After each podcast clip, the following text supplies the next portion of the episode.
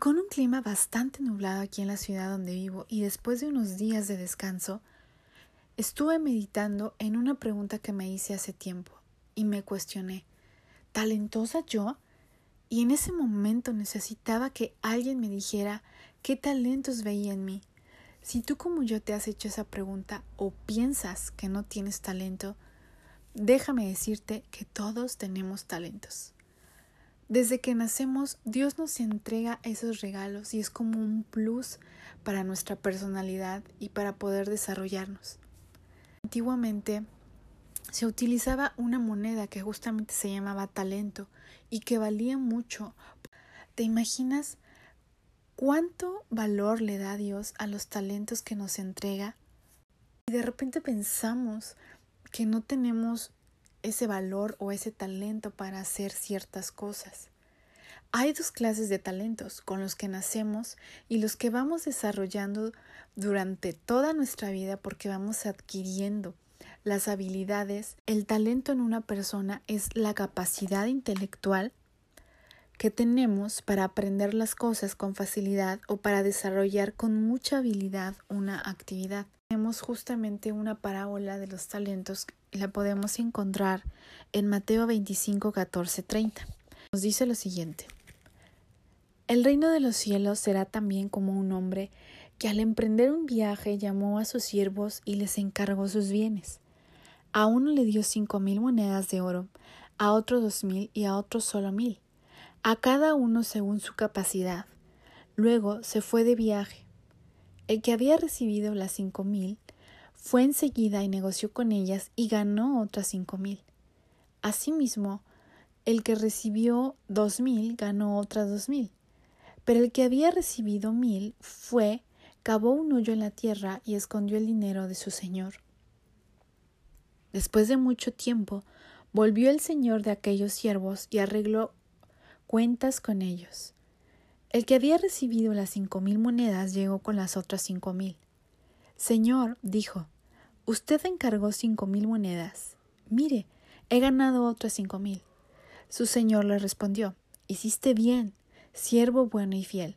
En lo poco has sido fiel, te pondré a cargo de mucho más. Ven a compartir la felicidad de tu señor. Llegó también el que recibió dos mil monedas. Señor, informó, Usted me encargó dos mil monedas. Mire, he ganado otras dos mil. Su señor le respondió Hiciste bien, siervo bueno y fiel. Has sido fiel en lo poco. Te pondré a cargo de mucho más. Ven a compartir la felicidad de tu señor. Después llegó el que había recibido solo mil monedas. Señor, explicó, yo sabía que usted es un hombre duro, que cosecha donde no ha sembrado y recoge donde no ha esparcido. Así que tuve miedo y fui y escondí su dinero en la tierra. Mire, aquí tiene lo que es suyo. Pero su señor le contestó Siervo malo y perezoso. Así que sabías que cosecho donde no he sembrado y recojo donde no he esparcido, pues debías haber depositado mi dinero en el banco para que a mi regreso lo hubiera recibido con intereses.